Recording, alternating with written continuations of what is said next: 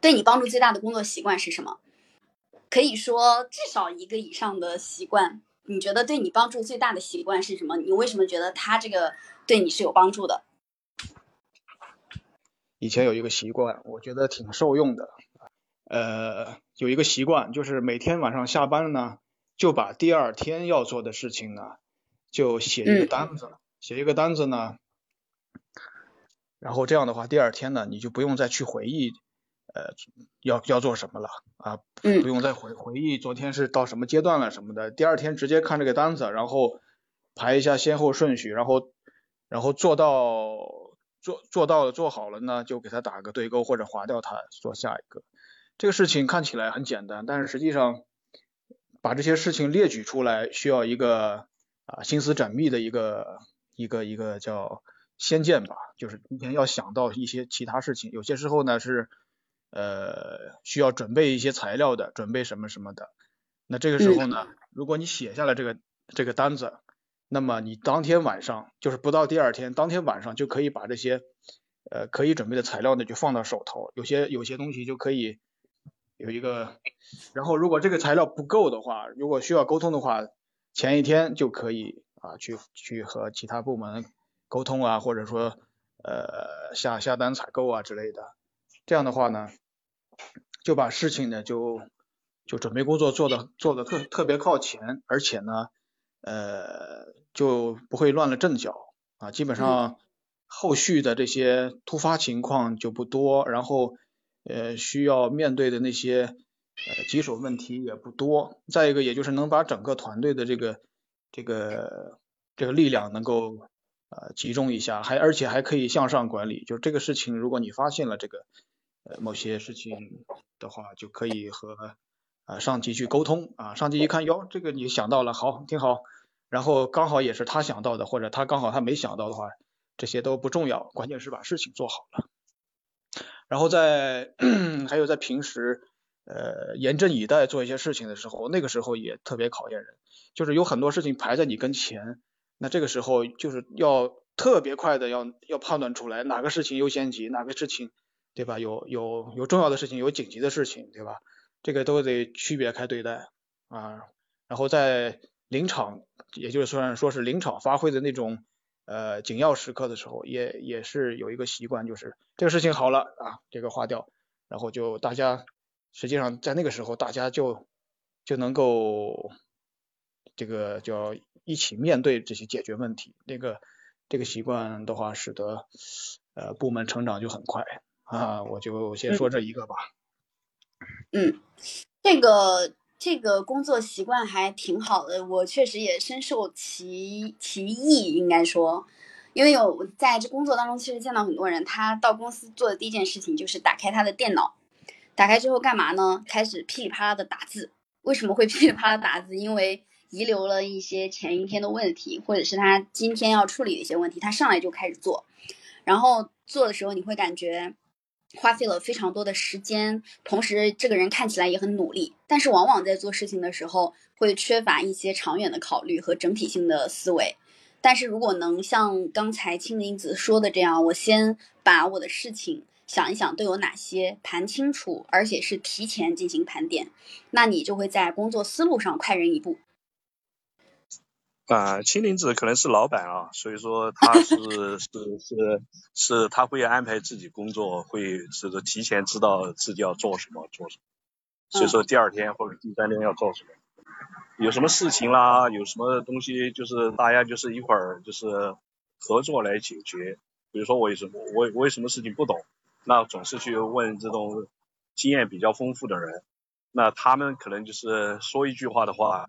可能就是我会少花一个小时或者两个小时来，在团队当中借助团队的力量来去让自己的事情处理的更加便捷。那假如说是呃你平常跟别人就是搞好关系，然后的话，当然别人有什么问题也可以来问我，但是我有什么事情呃要问别人的话，那就比较容易了。嗯。哎，你平常有单枪匹马去做事情，但是做失败的经历吗？嗯，对于我们来说，我们是不能失败的，呃，零容忍可以是这么说的。对，因为我是我是做诊断的，你百分之九十九的就是把握都不行，你一定要做到百分之百的把握。我以前没有了解过这一块，那这个诊断性的工作，它岂不是压力非常大？呃，给你一张纸，呃，或或者给你一个就是是呃，对你给你一个呃，就是你要判断这个是白的还是黑的。很多时候就是说当然很容易，但是很多时候它是灰色的。嗯。但是灰色的话，那偶尔会有灰色的，不是很多时候。偶尔有灰色的时候，灰色的时候，那你就你就得想想了。很多时候是自己是肯定是不敢拿主意的，然后就得比较别人，然后跟然后再写一下，再哎这个是灰色的，但是呢，我认为可能是百分之九十的是黑色的，百分之十是白的，你得就是说清楚为什么会这样。嗯，这个就是这个就需要一点艺术，然后需要需要跟。呃，医生、病人就是讲清楚。哦，那等于说你的诊断性的工作基本上都是要靠团队协作的。啊，也不是说都是要靠，百分之九十九的工作嘛，基本上都是我都可以自己完成，这是没有问题的。嗯。但是呢，就说是，比如说我一天可能得呃做一一百个就是病人。嗯。然后一百个病人的话，那。就是就是总是有那么一两个我拿不定主意的，就是说也不是说拿不定主意，我会认为它是灰灰色的。嗯。然后的话，那灰色的话，因为我我是做主要是做肿瘤诊断嘛。嗯。那就是比如说，那你你就得说这个是癌症还是不是癌症，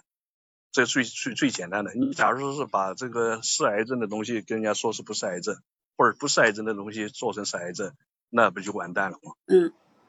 对，所以说这我们的工作是零容忍的工作，就是零失败容忍的，就不能够就是出任何一个岔子，因为出一个岔子的话，可能就意味着你的就是行医执照就被吊销了，因为这会而且自己良心也过不去，这个是因为是对病人的就是病对病人来说，那就是他无端的就是比如说是你不是不是癌症，你说他是癌症。那无端的就是担惊受怕，嗯嗯，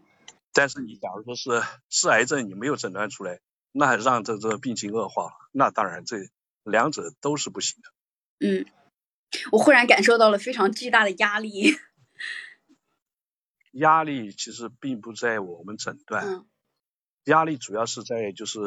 呃技术员，因为。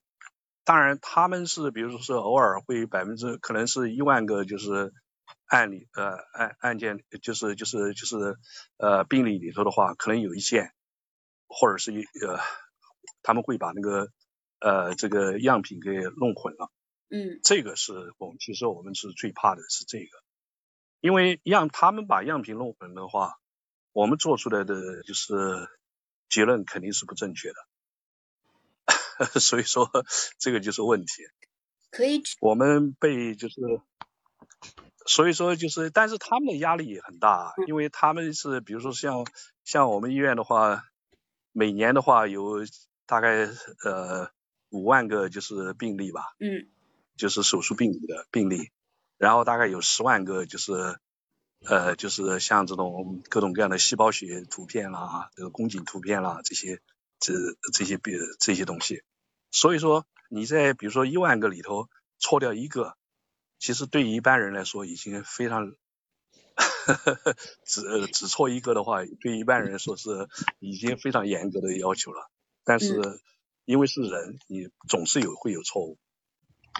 呃，就就有一次就是诊断，然后我做诊断，哎，我说这个是一个乳腺癌，然后另外一个不是。嗯。然后的话，后来就是还好。到那个，因为我们都有专家会诊嘛，嗯，呃，影像在专专家会诊的时候，影像科的人就说，哎，这个人好像不大像是，虽然我们有点怀疑，但是我们觉得好像不大像乳腺癌。另外一个人的话，我们觉得非常像乳腺癌，但是你说是不是？还好我们还没有跟，就是还只是跟病人说了一下子，但是我们因为每每个礼拜都有专家会诊嘛。所以说病人知道这个消息的话，也就是几天时间，那就是马上就是赶快就把这个切片拿出来，然后再看。那确实我说这两个片子绝对是诊断是没有问题的。那但是问题就是是是会会不会有别的问题？所以说赶快再跟病人做那个第二次活检，然后做出来正好啊就是结果是相反的。然后的话我们就会找原因。为什么会错？嗯，后来就找出来，发现的话就说是把这个这个片子上，我们可以把，因为片子上面的话，病理切片上面有病人的就是组织嘛，我们就把这个组织拿出来，呃，提取 DNA，然后做那个呃 DNA 鉴定，然后就发现这个呃这个这个片子是弄错了。那后来就是最后追踪，追踪到就是他做那个就是。嗯，做活检的地方，实际上是护士把那个标签贴错了。嗯。所以说，但是这个事情也是比较比较吓人了，因为后来就是两个病人都提起诉诉讼，然后说是我们就是呃就是就是这个弄错了嘛。当然那就是这确实是我们的问题，但是他们提出诉讼的话，他们不会告那个护士，他们只会告医生。嗯，所以说这就是因为护士是在医生的就是指导下工作嘛，所以说那就是医生的责任了。所以说还好，那不是不算我们的责任，是他们做活检的医生的责任。那后来就是，那当然这个官司的话，我们是绝对打不赢的，那绝对是就是医生的，你错了就错了。呃。呃，就是很多时候癌症倒问题都不是太大，就是假如说它是恶性肿瘤的话，它就是一定会诊断出来的。就是怕呢，就是怕一种就是癌症前期，就是像有一些增生啊、异常增生啊这些就比较，就是这个度就有时候就比较难拿捏。几个人就是，比如说我看到一个就是，比如说呃这个就是。乳腺的就是异常增生，那乳腺的异常增生的话，对我来说，呃，这个我也可以就是诊断出来是乳腺乳腺增生，呃，异常增生，呃，因为它的细胞核是跟别的就是乳腺增平常的增生是不大一样的，但是呢，嗯，我要做这个诊断的话，那就意味着很多就是医生的话，他会觉得是乳腺异常增生的话，他也会把它这个乳腺给切下来的。当然只是切一块，不像癌症的话，假如说是癌症的话，它会切一大块。但是假如说是乳腺增生的话，异常增生的话，它只它会切一小块下下来。但是不管怎么说，这也是动刀子的事情。所以说的话，在这种情况下的话，那我会就是是呃去请教一些就是人啊，就是一一些我比较觉得信得过的人，呃就是同事吧。然后我们在一块儿，我我就跟他看。我也不说我的就是意见，我就跟他看，你觉得是什么？他假如说是说是啊，我觉得这是呃呃异常增生，乳腺的异常增生，那这样的话我就觉得是比较呃呃靠谱了，那我就把它可以出报告了。但是假如说是他觉得是可能不是，那或者是就是是别的，那我就得请教第三个、第四个、第五个人了。但是不管怎么说。嗯，你就得就是有一个就是比较明确的，因为这种异常增生它的这个标准并不是太就是严格，就是说也不是说太严格，就是稍微有点模糊吧。因为就是嗯，你说异常增生跟这个呃癌症它到底有多大区别？呃，有时候因为这都是度的问题嘛，比如说一个是百分之九十、百分之百，一个是百分之九十五，实际上很多时候比较靠近。嗯，就是我觉得是任何事情啊，需要尤其是责任比较重大的事情的话，一定要呃严谨、小心，而且呢，依靠你的合作呃呃团团队来进行合作，因为没有一个人是神，没有一个人是百分之百的正确的。对，这是一个很好的工作习惯，因为自己这个，我觉得不光是闲得很忙说的，医生这个行业会用。碰到的，因为要求零失误嘛。然后像我们这种呃，属于是互联网行业，就属于私企，其实也是会常常用到这样的工作习惯，因为你你这个迭代速度特别的快，做了一个决定，自己不是特别的能百分百确定它一定是对的，那就需要经常问一问跨部门呐、或者说是跟这个业务有接触的人各种各样的意见，就这也是一个非常很非常好的一个工作习惯，避免自己独断专行。嗯，是，嗯因为我们是最终把关的人。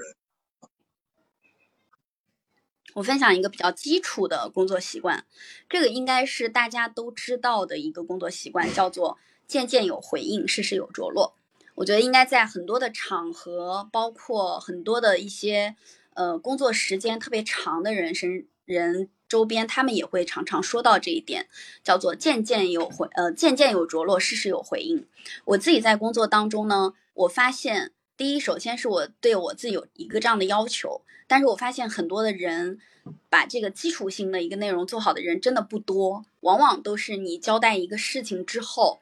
他不管是去做了还是没做，他都不给你反馈，那你就会经常去想这个事情到底进度怎么样，做了还是没做，到底这些事情现在进展到什么样的程度了，你往往要去想。你想，你又不可能平白想出来，于是你就要屡次三番的去找负责这件事情的人去问。而一个让你觉得特别放心的人，他其实是往往你交代给他一件事情，他中间会不停的给你更新进度。就比如说这个事情，假如说需要两个月的时间才可以完成，他可能会每周都告诉你一次这件事情的进展。这叫做渐渐有着落，他不管是能完成还是不能完成，评估过后需要多少的周期，需要多少的资源配合，然后他做完之后大概会做成一个什么样的样子，他都会把中间的过程细节告诉你。它有一个非常好的好处是在于说，第一你很放心，第二个就是你可以根据这个人做事情的进度来去安排其他的一些工作。我们在工作的过程当中，反正这个是在职场上，我觉得对我来说是一个帮助非常大的工作习惯。也正是因为有了这样的工作习惯，所以你在工作当中常常会听到别人对你的赞美，就是赞美有很多的赞美，这种赞美当中会包含两个字叫做靠谱。为什么说这个人靠谱？往往是因为交给你的任何事情，不是说你都能把它做完啊，而是说你都有一个回应。比如说这件事情，我可以在什么什么节点做完，或者这件事情我觉得它目前还无法实现，原因是什么？它有一个回应。所以这个工作习惯是我自己非常想要分享的一个工作习惯，就是呃事事有回应，件件有着落。应该很多人都都是听过这句话的啊，但真正能实践的，我觉得那是一个会让人觉得非常靠谱的人。这个是我的一个小分享。嗯，呃，接下来我再说一个习惯吧。呃，当时公司写的一个呃一个文件吧，那上面就写着，嗯，就是一旦一旦有安排，上级有安排，有有命令来的话，啊，要要先服从，然后呢，呃，过后的话再建议。呃，这个呢，就当时就看到了，看到了，然后就去理解。确实，这个这一条习惯要是能做到的话，也还是也还是不容易的啊。然后要要是要是真做得好的话，肯定也是升职是肯定是没问题的。因为因为当时我在那家公司，它是呃香港的管理吧，两千零几年左右，两千年左右吧。嗯，因为因为当时国国内啊，大陆的这个很多企业有很多是外资啊，外外外商独资的，也有很多合资的企业。然后当时呢，也是觉得呃有这样的嗯，就是说 呃这些这样的企业好像管理还是比较先进。当然也就大家也看一看到底是怎么管理的，呃，参考学习了也不少吧。呃，然后他那上我记得还写了一句一句话，就是管理就是啥呢？管理就是呃引导和监督，嗯，也那具体把这两个要做到的话，而且做成习惯的话，我觉得也应该是呃有帮助的吧。嗯嗯，青林子说的这个习惯，在我大概两三年前，我是完全不赞同且不理解的。但当下我是理解他的啊。我作为一个，假如说我现在是一个不赞同和不理解的角色，我想问问几个问题，也可能直播间有人会想这么问。第一个是我作为一个有独立自主思考意识的人，当一个指令下达之后，不管是在职场上还是在任何地方，嗯，当一个指令下达之后，我不了解他到底背后的目的是什么，我不清楚他是为了什么，而直接去执行的话，会不会让我的执行大打折扣呢？嗯，这个问题很好啊。就是说，作为一个下属来讲，他觉得如果领导能给给跟他讲多一点，然后把这个呃很多方方面面讲多一点，可能能做得更好。但实际上，呃，现实当中，嗯，为什么不是呢？为什么不能呢？其实只需要把必要的一些你能了，你需要你了解的去了解到了，因为因为你是一个执行者，我为什么执行者呢？我不能是一个。这个应该叫做懂他背后的目的之后的一个创造者吗？比如说，你给我布置了一个任务，这个任务需要我做到二就可以了。但我了解目的之后，我发现我可以做到三。他呃，嗯，他给你安排任务的时候，其实已经把这个大的任务做了分解，做了分解就是很小的一个事情，他可能让你去做一个呃呃呃做一个什么什么，他需要你协助的这个事情，其实并不太难的事情，并不需要呃解释太多。嗯嗯，为什么呢？那你看啊，我现在就还是在我的这个，假如说我就在我的这个状态下，因为我觉得你讲的这个，呃，就这个对你职场帮助最大的工作习惯，它是一个，它确确实实是一个好习惯，但不是所有人都能理解这个习惯或者想要用这个习惯。这个习惯它意思就是说，当你收到一个指令的时候，你不要先去提出建议或发问，你先去执行。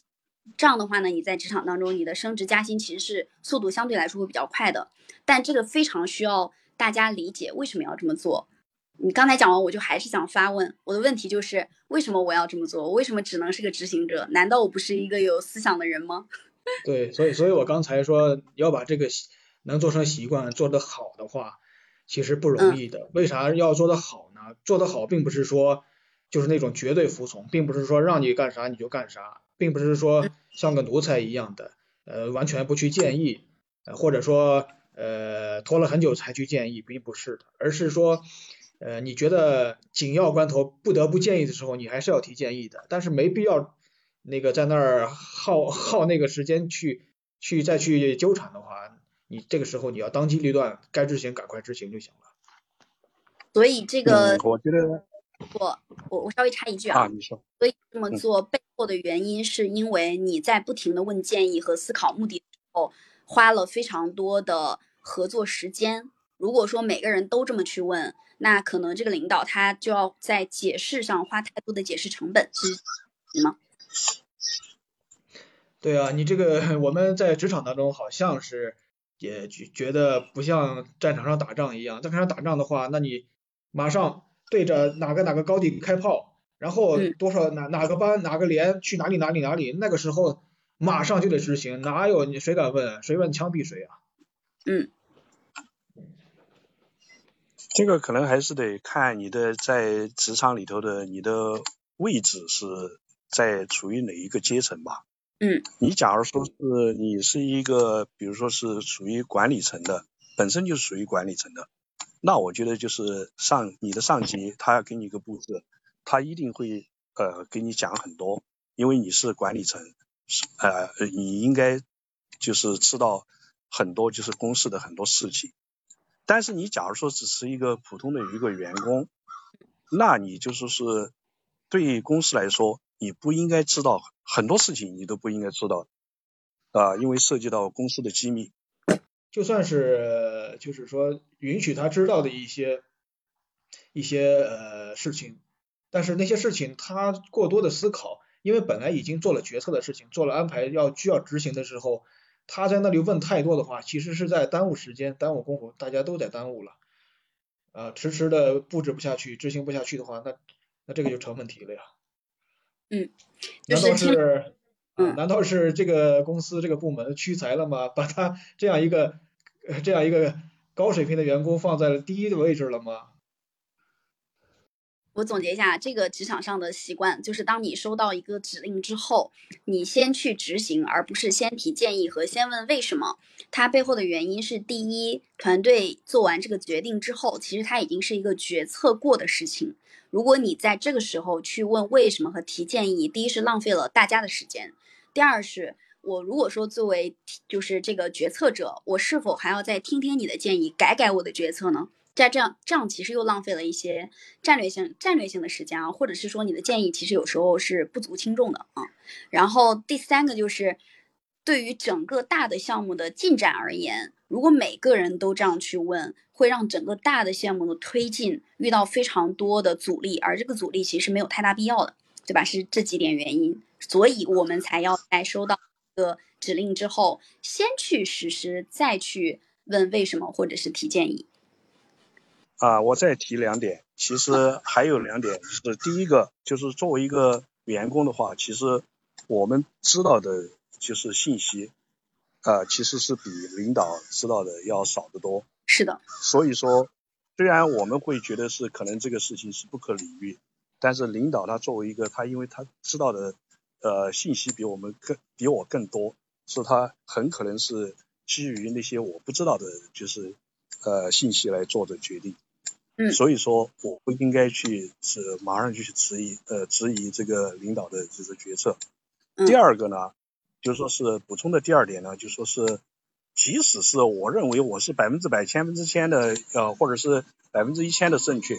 那我也不能够当众在就是，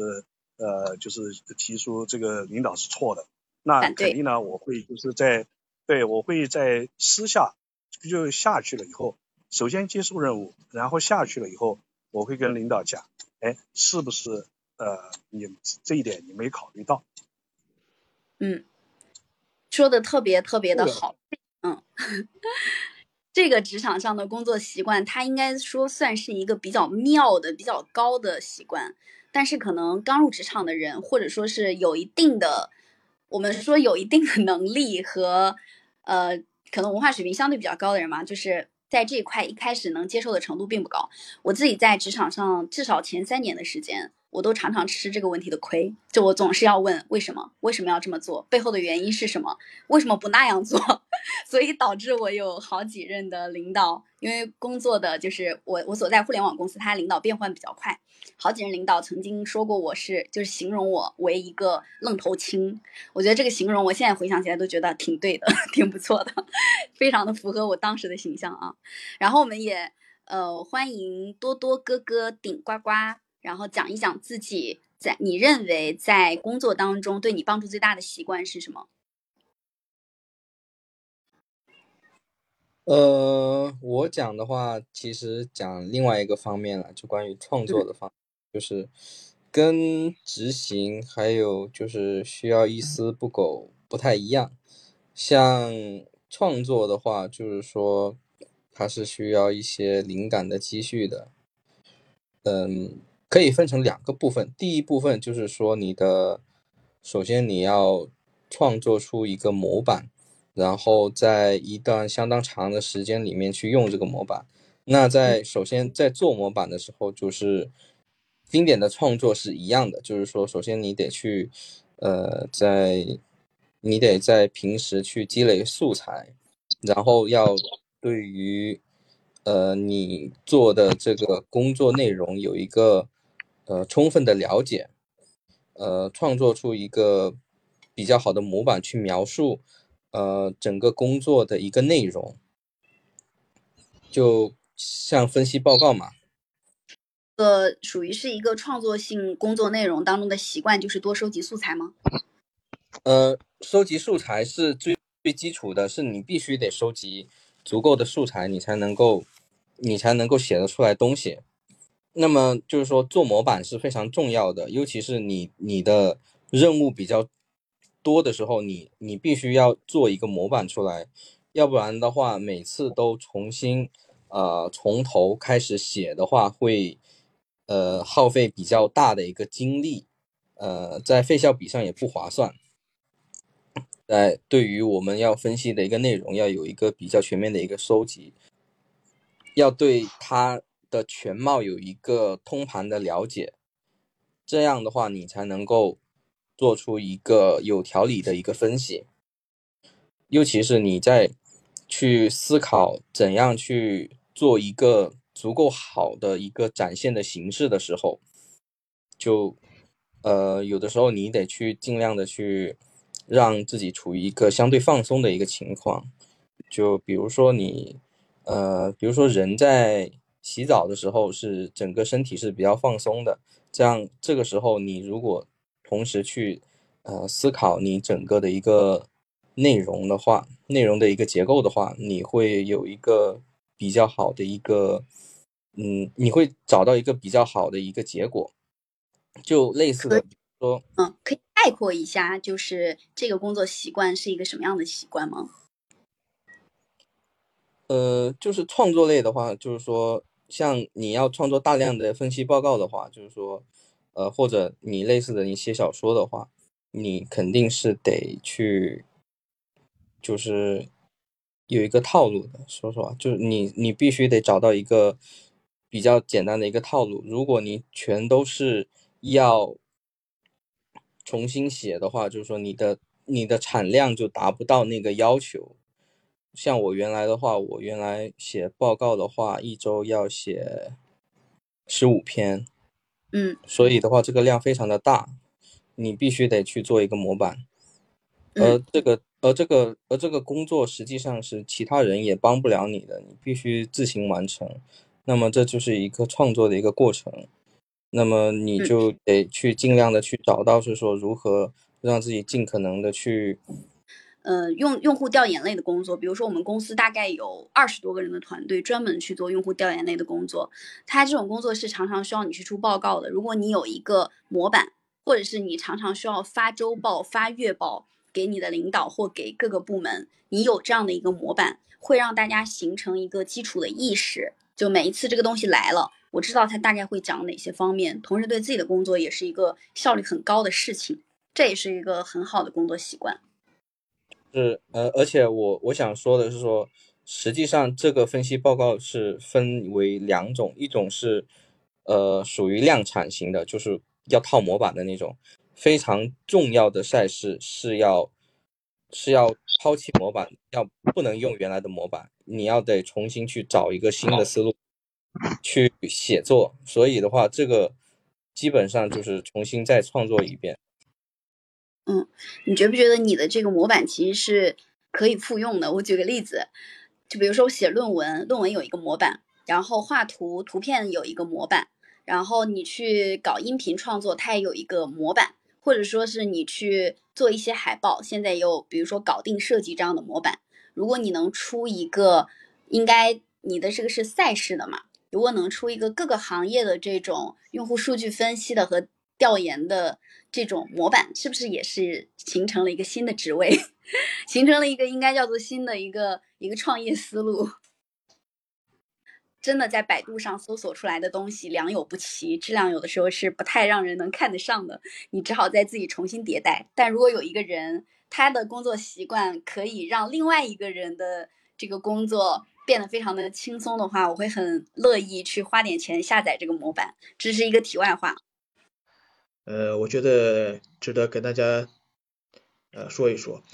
这个视频呢，是一位呃北大的一个学子，他可能是在毕业典礼上他在讲，他说他就是他的母亲啊，把他呃骗进了北大啊，他用了骗这个字。那他他讲了讲他的母亲在培养他，在在这个监督他学习的时候啊，其实也在引导，然后。使他养成了三个学习的习惯，但其实我发现他这三个学习的习惯，其实是让他这个孩子从小时候就已经把学习当成了工作啊，就已经是把他这个这个学习呢郑重其事的去完成工作那样的认真态度和一些方法，养成了一些习惯。比方说，第一个呢是，呃，他的母亲会每天。呃，等他回来，问他今天在学校学了些什么，能不能把这些学到的教给他？而且他的母亲真的是在那里去记笔记，是真正的去学呀。他的母亲的理由很简单，他说妈妈现在呃想想学学这个，比方说英语，比方说什么其他的课程，想学一学，但是学校不收这样的成年人了呀。你你你你你能不能把你学到的啊交给妈妈呢？啊？他就说他的妈妈真的是在学记笔记什么的，那他就每天在上课的时候就不敢怠慢了，真的必须得认认真真听，回来还得教他母亲啊。那第二个习惯是什么呢？就是他的母亲在挂历上面、日历上面写一些备忘录，那这跟我们刚才说的那个统筹安排是差不多的习惯啊。第三个习惯呢是以前呢是和和小小伙伴们玩的时候呢，呃，经常有时候是先玩，然后再回来写作业。但是玩的比较累了之后，回来写作业就就累了，效率很低。那这时候他可能写作业会拖到很晚。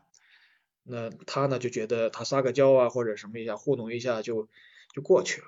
但是他的母亲不这样，他母亲说：“那你写吧，我陪着你。”然后就冲了一杯咖啡啊，特别苦的咖啡，可能让他也尝了尝。嗯，就。然后那一天写作业，他就觉得很痛苦。为什么？他的母亲没有迁就他，就是让他把自己的这个这个事情，呃，没有完成就完成，自己熬吧。好，等他等到你不想熬的话，你下次你写作业也就快得多了。呃，当然了，我在生活中也看到一些不太好的习惯，就是比方说写作业很很很慢的。呃，我我去年去年就碰到一个老同事，他带着他儿子。他儿子说说他儿子每天晚上写写完作业就特别晚，达达到十一点多十二点，然后第二天早上又得六点左右起床，那这样的话睡眠就不够。我说那他写作业不能快一些吗？他说哎呀，他这一直都是这习惯。哎呀，可是这孩子已经是初中了呀，已经是其实其实纠正过来已经很很难了。这个其实责任也是父母也是可能可能在特别小的时候没有让他养成一个。写作业效率高一些的，哪怕说作业那么多那么繁重，但是其他孩子不一定都这么晚吧。朱元璋的一个习惯啊，这个习惯可能大家也也也也能参考一下啊。呃，朱元璋在在以前呃打仗的时候呢，他有一个习惯，就是他要让将士们啊将让将士们先吃饭，先吃好的，先吃饱，然后他最后吃饭。他吃那些剩下的，这就是他的习惯。那他也确实，呃，后来就取得了很大，因为他要做的是一个特别大的事情，目标很高，所以他的习惯就不是常人能够呃去想到的习惯，也不是常人能做到的，不是普通人能做到的。但是做到的话，肯定是不一样的效果吧。啰嗦了一句。嗯。好的，这个是呃有长远目标的一些好的习惯，可能会优于目标很短暂的一些小习惯。嗯，这个也是一个点。好，那我们今天晚上就聊到这里了。感兴趣的可以再回听一下我们的节目，记得关注花信。